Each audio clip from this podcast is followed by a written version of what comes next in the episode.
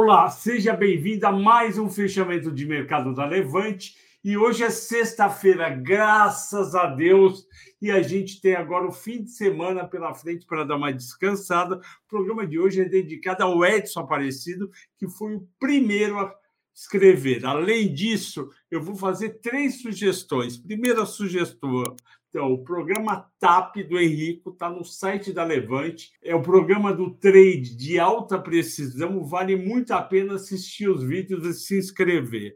Tem também amanhã, às 14 horas, no canal da Levante da YouTube, o novo mata-mata, que é Fleury, Hermes Pardini, Daza e Ariar. Muito bacana, vale a pena ver. Você vai descobrir qual das quatro é a campeã. E por último, uma dica de filme para o fim de semana: O Homem do Norte, que você vai na HBO e compra. Na época que eu comprei, faz duas semanas, estava R$ 39,90. Se você quiser ver um filme sem pagar, por exemplo, na Amazon Prime, você pode assistir o Voyeurs um filme bem bacana. Vamos ao mercado. A bolsa começou negativa e positivou depois do meio-dia, seguindo as bolsas americanas.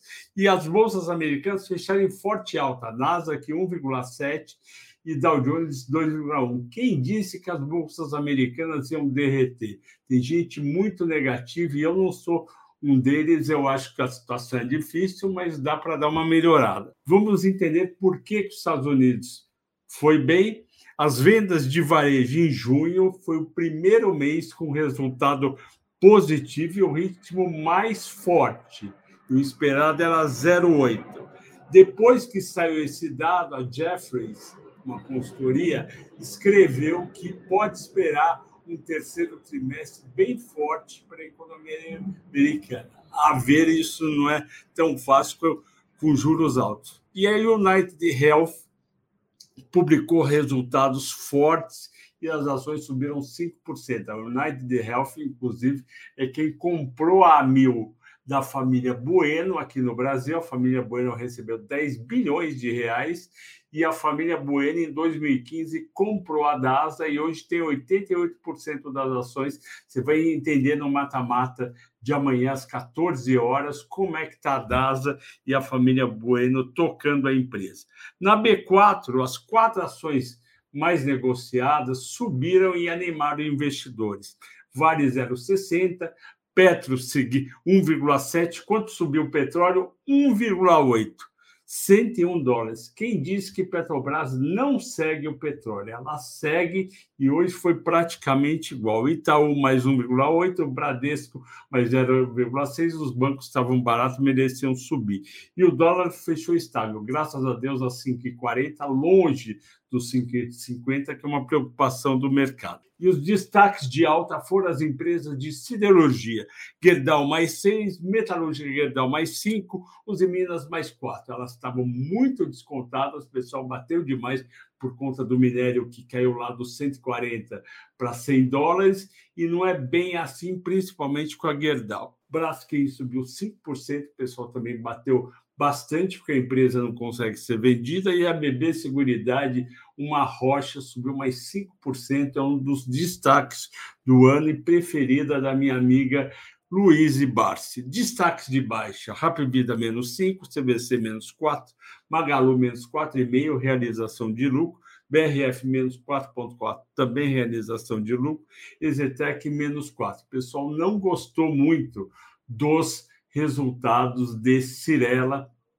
de MRV, plano e plano, e bateram nos papéis. Eu achei exagerado a batida, entendo, mas não achei ruim. Escrevi no Telegram, contei toda a historinha de MRV, achei até que as vendas foram bem.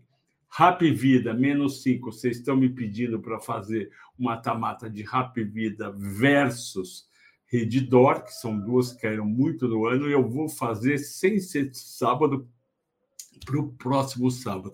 E eu já adianto, eu dei uma olhada nos resultados da Rapvida, os resultados são muito fracos. Aumentou demais a sinistralidade, esse é o principal motivo que cai tanto a ação. E a escolhida dos assinantes hoje é a Melius. A Melius reportou hoje os resultados do segundo trimestre, com crescimento em várias linhas.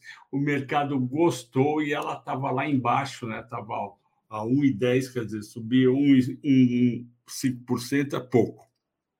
Qual que é a questão que eu me preocupo com Merius? Merius teve um prejuízo bru operacional de 18,8 milhões no primeiro trimestre. Ou seja, não adianta crescer tanto as vendas e não ter o respectivo resultado operacional positivo.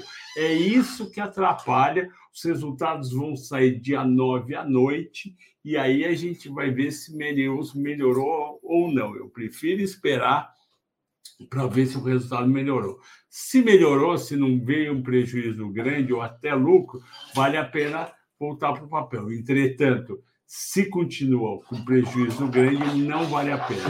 Ok, pessoal?